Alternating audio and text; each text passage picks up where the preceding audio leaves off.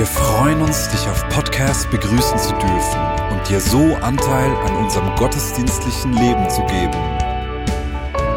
Wir danken dir für jede Form des Mittragens. Mit einer Online-Spende auf der Website kannst du die Vision der Vineyard Bern finanziell unterstützen. Wir wünschen dir viel Inspiration beim Hören der Botschaft und Gottes Segen.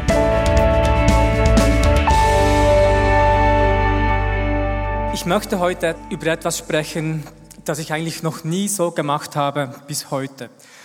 Und zwar ist es ja die klassische Predigt am Pfingsten, Apostelgeschichte 2, die Ausgießung des Heiligen Geistes. Aber ich möchte diese ganze Sache von einem komplett anderen Aspekt ansehen. Und dafür möchte ich mit einer Frage einsteigen. Wer von euch glaubt, dass du durch den Tod Jesu gerettet bist? Hände hoch. Okay. Ich möchte jetzt nicht sagen, dass das nicht stimmt, aber ich glaube nicht, dass es die ganze Wahrheit beinhaltet. Ich habe mir viele Gedanken gemacht, was hat es genau mit diesem Tod auf sich? Ich meine, viele von uns würden vielleicht auch für jemand anderes sterben, aber durch deinen Tod wäre längst niemand anderes gerettet.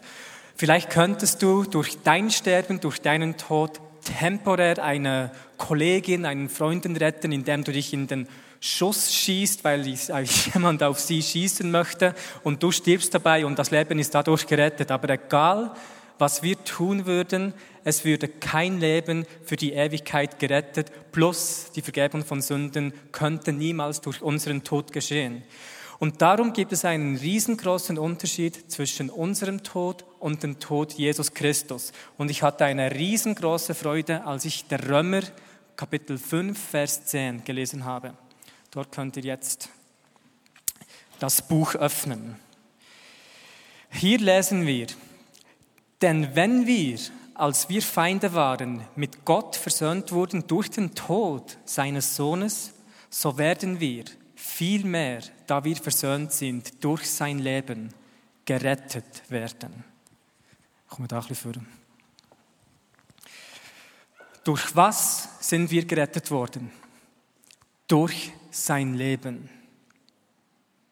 Sein perfektes Leben, Gesundheit, tagtägliches, perfektes Leben hat ihn überhaupt dazu qualifiziert, das perfekte Lamm zu sein, das an unserer Stelle sterben kann.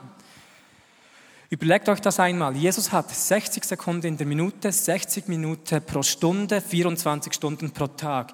Absolut perfekt für uns gelebt. Das heißt, er hatte nie Sünde, er hatte nie Scham, keine falsche Lust in seinem Herzen, nie Bitterkeit, obwohl er verfolgt wurde, ausgelästert wurde. Die Leute versuchten ihn immer wieder umzubringen. Er wurde mit all den Dingen versucht, die wir auch versucht werden, sagt die Bibel. Und trotz diesem Druck, ständige Verfolgung, hatte er nie einen schlechten Gedanke, stimmte nie mit seinem inneren Wesen gegenüber diesen schlechten Emotionen in. Und sogar als er am Kreuz hing, von seinen besten Freunden verlassen, von seinen Feinden verspottet, provoziert, indem sie sagten, rette dich selbst, betete Jesus, Vater, vergib ihnen, weil sie wissen nicht, was sie tun.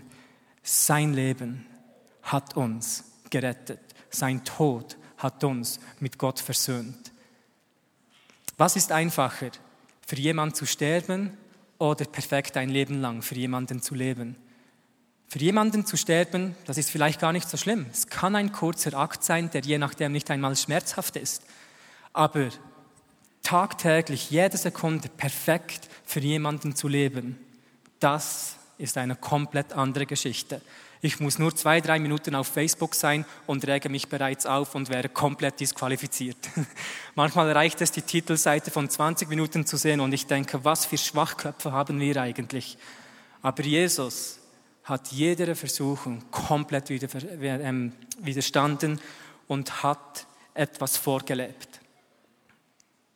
Darum, was ist einfacher, für jemanden zu sterben oder für jemanden zu leben. Und um das Ganze etwas besser zu verstehen, müssen wir das Alte Testament etwas besser kennenlernen. Weil im Alten Testament, ich glaube, du kannst Jesus in deiner Bibel auf jeder Seite finden.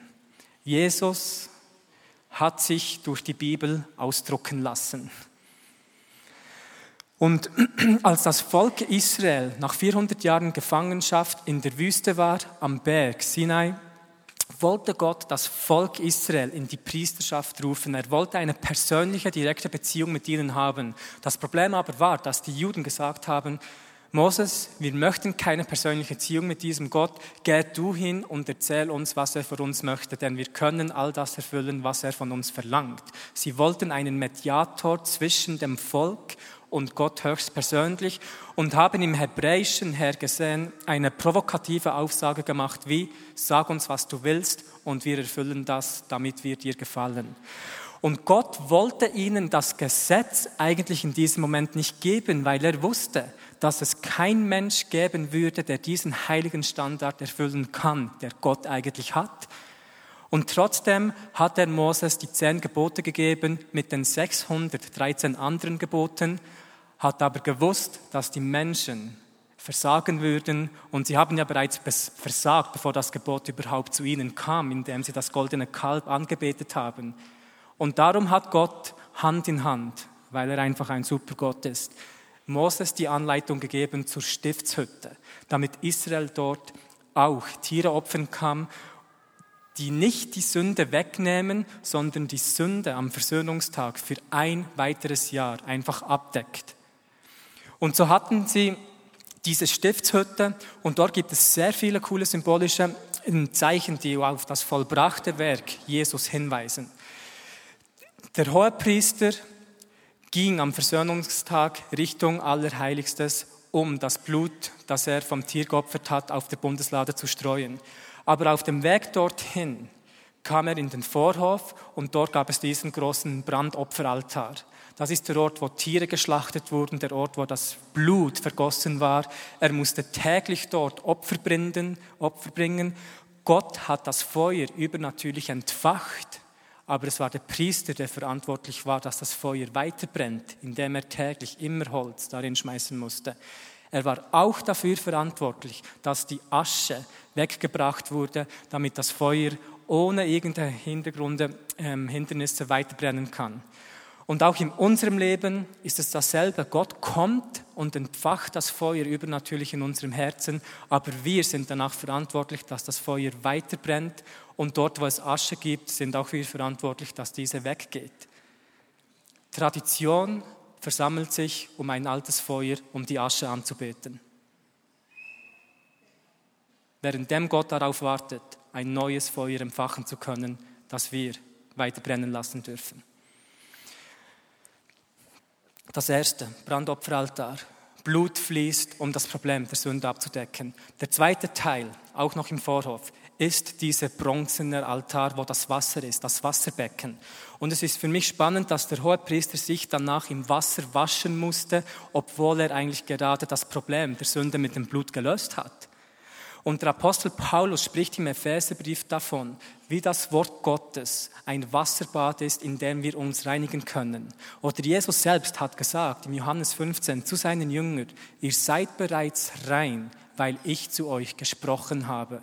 Dieses Wasserbecken ist ein symbolisches Zeichen für das Wort Gottes, das uns reinwäscht. Und hier ist ein, ein cooler Tipp, der, der mir auf jeden Fall geholfen hat. Viele von uns kommen am Abend nach der Arbeit zu, nach Hause und fühlen uns irgendwie schmutzig, befleckt und wir wissen nicht genau warum. Weil wir haben keine Sünde begangen und trotzdem fühlt sich etwas nicht gut an. Und das ist einfach, weil wir in einer schmutzigen Welt leben. Vielleicht siehst du eine Werbung aus Versehen, die du nicht anschauen wolltest. Du hörst eine Konversation, in der blöde Wörter gebraucht wurden und so weiter. Und in solch einem Moment musst du nicht um Vergebung für deine Sünde bitten, sondern musst du in diesem Wasserbad Gottes gewascht werden, damit du dich rein fühlst. Wer weiß, wovon ich spreche. Du kommst, du fühlst dich irgendwie schmutzig, du weißt nicht genau warum. Und sobald du diese Begegnung hast mit der Gegenwart oder im Wort Gottes in der Bibel liest, fühlst du dich auf einmal rein. Danach kommt der Priester in das erste Zelt, das Heiligtum. Dort auf der rechten Seite gibt es diesen Tisch der Schaubrote, zwölf Brote, die die zwölf Stämme Israel symbolisieren. Und auf der linken Seite gibt es diese super coole Menora mit den sieben Kerzen darauf. Und das Spannende dort, es sind keine Kerzen aus Wachs, die brennen, sondern es ist Öl, die das Feuer am Brennen lässt. Und auch hier musste der Priester immer wieder schauen, dass Öl nachgegossen wird, damit das Feuer weiter brennt. Selbe Prinzip, der Heilige Geist kommt, die Salbung des Geistes kommt und wir müssen immer wieder schauen, dass wir diese Begegnungen frisch halten mit dem Heiligen Geist. Danach vor dem zweiten Zelt, vor dem Vorhang, der das in das Allerheiligste hineinführt, ist ein großer Räucheraltar, wo ständig Rauch hinaufsteigt. Und der Hohepriester war verantwortlich dafür, dass dort immer Rauch hinaufgeht. Das ist ein Zeichen für Fürbitte oder für unsere Gebete, die dort hinaufgehen. Jetzt im Allerheiligsten, im zweiten Zelt, war nur etwas drin, die Bundeslade. Und in der Bundeslade waren drei verschiedene Dinge. Das Gesetz, der Stab vom Aaron und ein Krug mit Manna. All diese hätten super coole symbolische Zeichen. Das Spannende für mich ist, dass Manna normalerweise nach einem Tag verwurmt war, aber jetzt in diesem Krug auf irgendeinem Grund ständig noch gut war. Warum? Weil Dinge, die normalerweise sterben, bleiben in der Gegenwart Gottes am Leben. Und im Allerheiligsten, das ist, war der Ort, wo die Herrlichkeit Gottes war. Darum gab es dort kein Licht, weil die Herrlichkeit das Licht brachte. Im Heiligtum gab es das natürliche Licht, das vom Menschen kreiert wurde durch die Menora und im Vorhof gab es das natürliche Licht, das Gott kreiert hat, die Sonne. Und im Heiligtum musste also der Priester über die Bundeslade, den Gnadenstuhl, das Blut streuen das er vom Vieh genommen hat. Und wenn das Opfer, das Tier nicht perfekt war in den Augen Gottes, wäre der Priester von Gott umgebracht worden. Darum spricht die jüdische Tradition davon, dass der hohe Priester am Band eine Schnur gehabt hat, dass das Volk Israel gehalten hat. Und wenn dieser nicht wieder herausgekommen wäre, wussten sie, okay, das Opfer wurde nicht akzeptiert, der ist jetzt tot und wir können ihn herausziehen. Kein Witz, weil es durfte niemand dem Priester folgen. Niemand durfte in das Allerheiligste gehen als der Hohepriester einmal im Jahr. Etwas anderes. Der Hohepriester hatte ganz unten an seinem Gewand kleine Glöckchen, damit Israel hören konnte, wie er auf dem Weg war, um in das Allerheiligste zu gehen. Jeden Schritt, bis er im zweiten Zelt war. Danach war es ruhig, weil er war im zweiten Zelt und machte das Ritual. Und Israel wartete vor dem Zelt, vor dem Vorhof, um das wieder hören zu können. Weil sie wussten, wenn sie das hören, wurde das Opfer akzeptiert und ihre Sünden sind für ein weiteres Jahr wieder abgedeckt. Diese ganze Stiftshütte weist auf Jesus Christus hin. Wenn man diese Stücke, die ich aufgezählt habe, Brandopferaltar, Bronzebecken, Menora, Brote und so weiter, wäre das ein perfektes Kreuz. Nicht nur das, Gott hat dem Volk Israel befohlen, auf eine bestimmte Art um die Stiftshütte zu campieren. Und wenn man das von oben gesehen hätte, hätte auch das ein perfektes Kreuz gegeben von oben. Alles weist auf diesen Jesus Christus hin. Brandopferaltar. Wer ist das ultimative Opfer, das für uns sein Blut vergossen hat?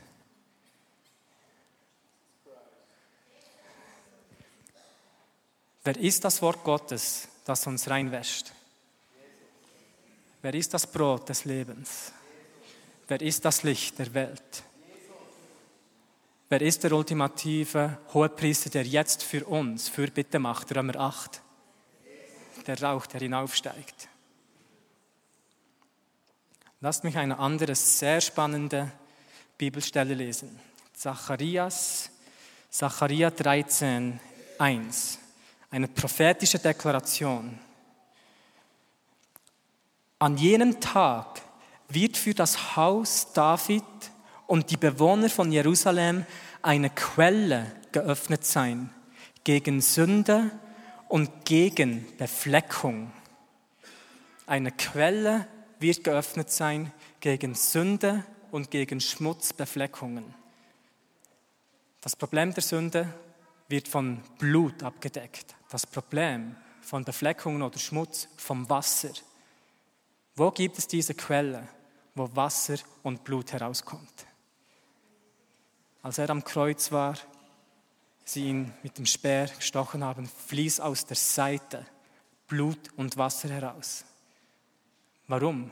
Weil in diesem Moment die Braut, der Leib Christi, geboren wurde. Er war reingewaschen im Blut und im Wasser.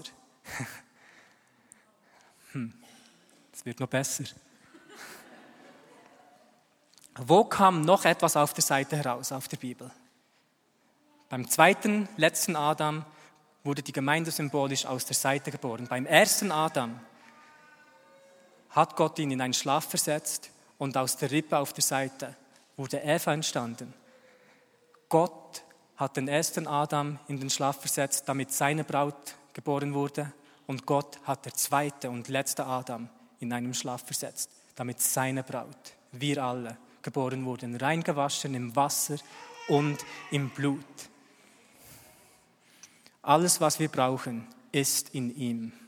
So war der Hohepriester, ich glaube das zumindest in jedem Jahr, ziemlich nervös, wenn der Versöhnungstag kam. Und an diesem Versöhnungstag kam jemand vom Volk Israel, stellvertretend für das ganze Volk, und brachte dem Hohenpriester ein Opfer, ein Lamm, Schaf, eine, eine Ziege. Und der Hohepriester, bevor er das Tier schlachtete, glaubt mir, hat er das ganz genau untersucht. Ist es dreckig? Ist es perfekt? Hat es krumme Knochen, X-Beine? Weiß doch auch nicht. Und nur wenn das Tier absolut rein und perfekt war, hatten sie das schlachten lassen. Warum? Weil wenn es nicht perfekt gewesen wäre, wäre er tot umgefallen in der Bundeslage im, Allerheiligsten. Und wenn der Hohepriester gesagt hat, es ist perfekt, dieses Opfer ist würdig, geschlachtet zu werden, hat der Mann, der das Opfer gebracht hat, stellvertretend für das ganze Volk seine Hände auf das Schaf gelegt, um die Sünde, eigentlich eine Impartation zu machen, um die Sünde zu transferieren, damit die Gerechtigkeit des Schafes stellvertretend auf das ganze Volk Israel rüberkommen könnte. 2. Korinther 5,21. Der, der keine Sünde kannte, wurde zur Sünde für uns, damit wir die Gerechtigkeit in ihm werden. Und es wurde geschlachtet und der Hohepriester machte sich auf den Weg. Und alle warteten draußen, haben das gehört, Schritt für Schritt. Und sie warteten. Sie hörten das Geräusch bevor sie den hohen Priester sahen. Und als das Blut floss, durfte ihn niemand mehr ankommen. Darum hat Jesus gesagt, als sein Blut vergossen war, als ihn Maria Magdalena gesehen hat, fass mich nicht an, weil ich bin noch nicht in den Himmel aufgefahren.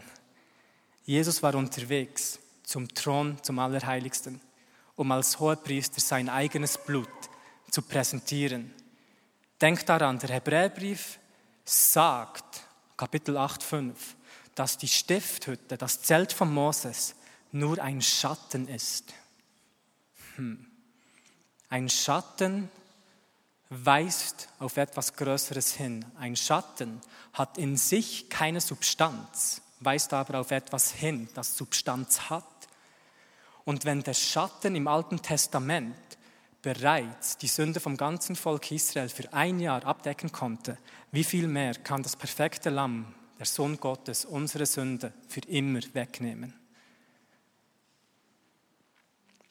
Jesus war dorthin, auf dem Weg dorthin, und darum hat er den Jüngern gesagt, wartet in Jerusalem.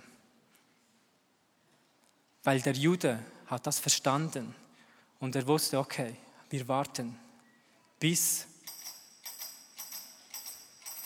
und Apostelgeschichte 2, auf einmal kam ein Brausen, kam ein Geräusch vom Himmel her. Und sie haben gehört. Und was hat das bedeutet? Das Opfer war perfekt, Das Opfer wurde akzeptiert, der Hohepriester lebt und er ist auf dem Weg zurück. Und Wunder und Zeichen sind geschehen in Jerusalem. 50 Tage nachdem Jesus sein Blut vergossen hat, kam Pfingsten, wurde der Pfingsttag erfüllt und 3000 Menschen wurden gerettet. Die Juden feiern Pfingsten auch, aber etwas anders. Sie feiern wie Gott 50 Tage nachdem Gott Israel aus Ägypten geführt hat, ihnen das Gesetz gegeben hat. Aber jetzt hat Gott uns nicht mehr ein Gesetz gegeben, sondern einen Geist. Und 3000 Leute wurden gerettet in Jerusalem. Aber im Berg Sinai starben 3000 Leute. Die ganze Reise von Israel weist eigentlich auf nichts anderes hin als auf die Realität, die Jesus für uns verfügbar gemacht hat. Denk mal darüber nach. Israel war gefangen, 400 Jahre. Durch das Blut, vergießendes Blut, kamen sie aus der Gefangenschaft heraus, ein Bild für die Sünde. Danach standen sie vor dem Roten Meer, durchquerten dieses. Und der Korintherbrief spricht davon, wie das die Taufe von Moses war. Moses bedeutet aus dem Wasser herausziehen. Und nach diesen 40 Jahren in der Wüste kommen sie wieder zu einem Gewässer. Aber jetzt ist dieser Fluss nicht ein stilles Gewässer, sondern ein Strom, der fließt. Und jetzt ist es nicht mehr länger Moses, der die Leute durch dieses zweite Gewässer nimmt, sondern Josua. Johannes der Täufer hat gesagt, ich taufe euch mit Wasser. Aber nach mir kommt einer, der größer ist als ich. Ich bin nicht einmal würdig, seine Sandalen zu tragen. Und er tauft euch mit Feuer und dem Heiligen Geist. Moses präsentiert Johannes und Jesus präsentiert Josua. Weil Josua ist die hebräische deutsche Übersetzung von Jeshua, genau wie Jesus die griechische deutsche Übersetzung von Jeshua ist. Es ist derselbe Name. Und Jesus geht auf Johannes zu und sagt, taufe mich.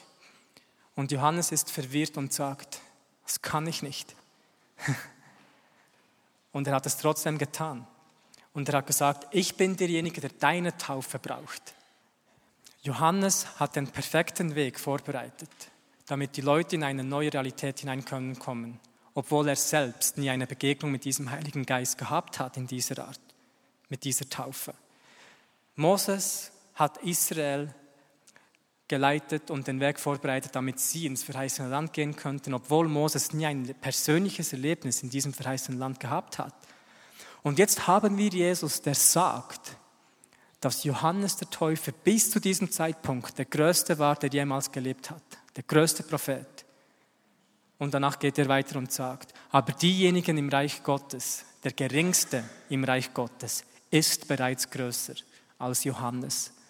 Und er spricht davon nicht von der Realität, wenn wir mal in den Himmel gehen, sondern wenn wir in diese neue Realität hineintreten, die Taufe des Heiligen Geistes.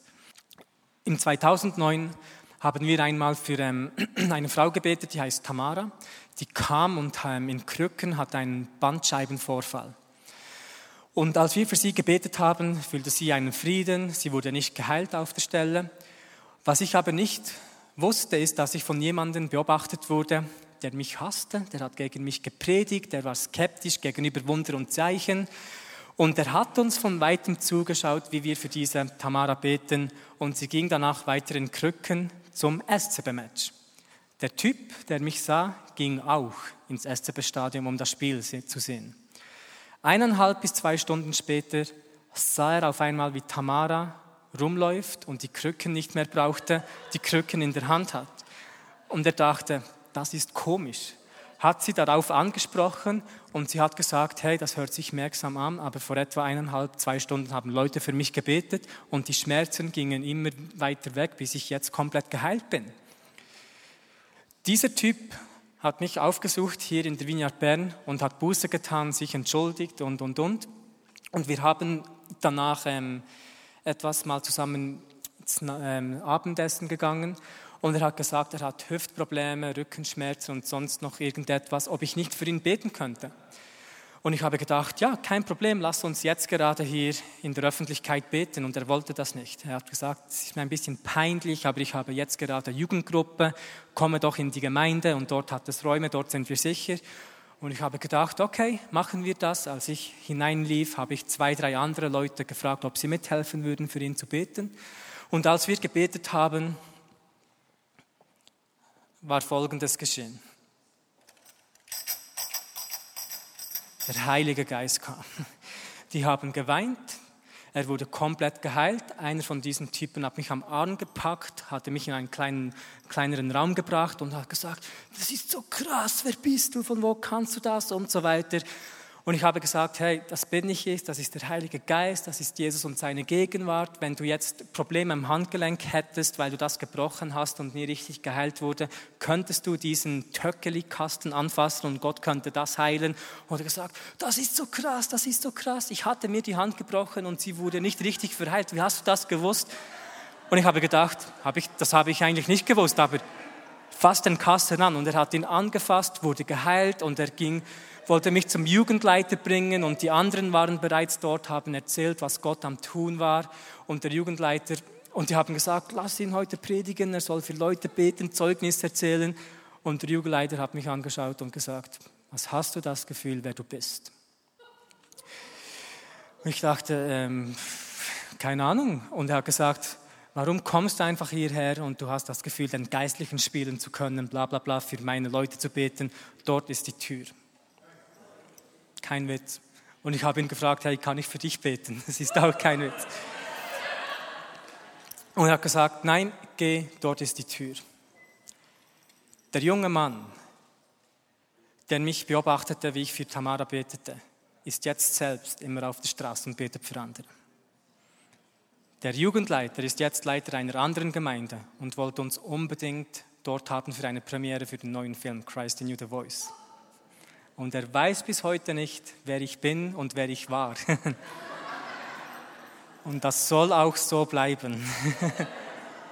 Aber das ist Gott, das ist das, was Gott macht. Er lädt Menschen ein, das zu erleben. Und diejenigen, die noch nicht in der Realität des Reich Gottes leben oder im verheißenen Land sind, diese gilt es genauso zu lieben. Und wir sind nicht etwas Besseres als diese.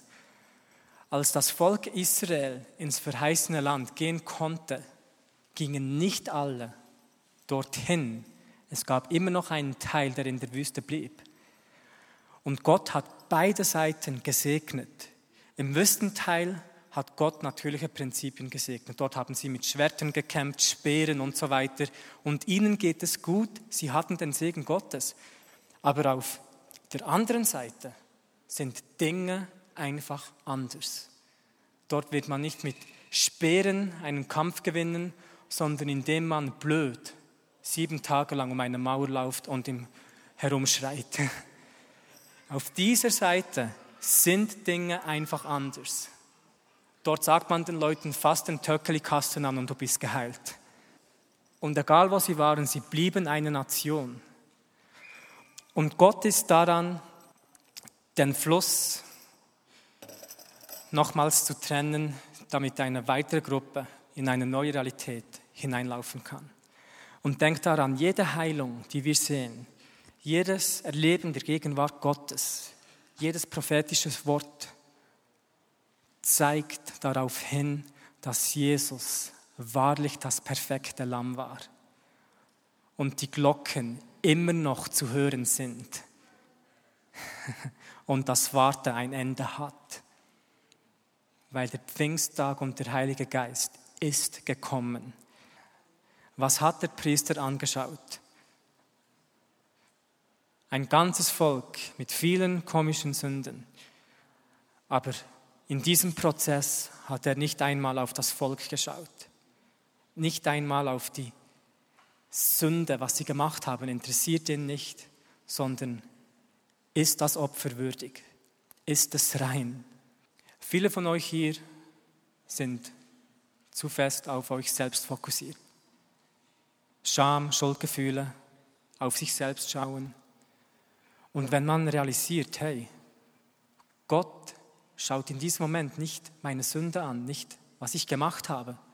Was nicht bedeutet, dass wir nicht um Vergebung bitten sollen, sondern das Kopf, dass Gott in diesem Moment in seinen Kopf dreht und das Lamm sieht im Himmel.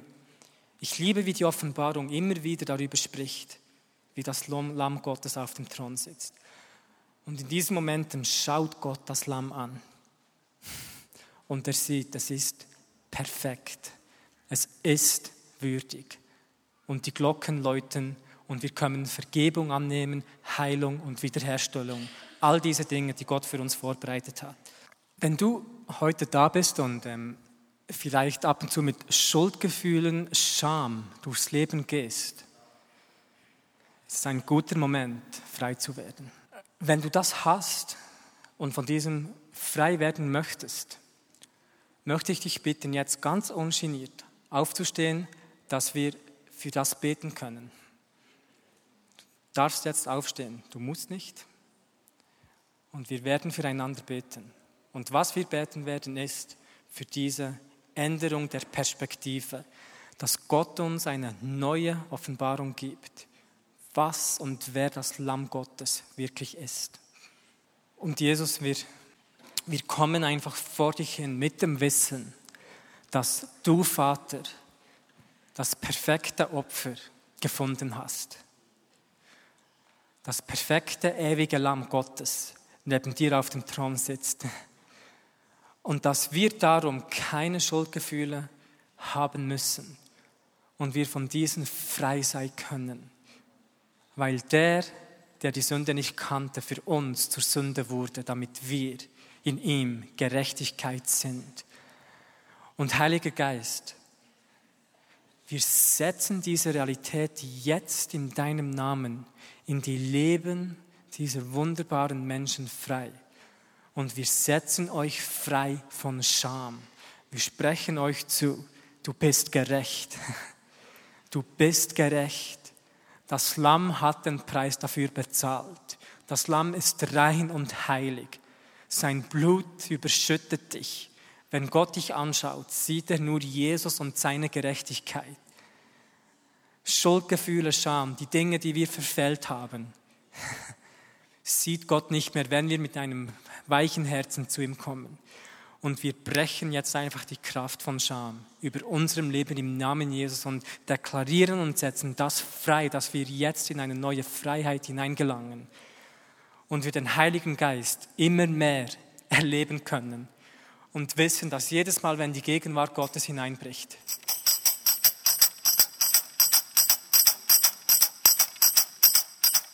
Die Glocken läuten und wir wissen, das Opfer war perfekt. Der hohe Priester lebt. Wir haben einen neuen Bund mit Gott und uns wurde komplett vergeben.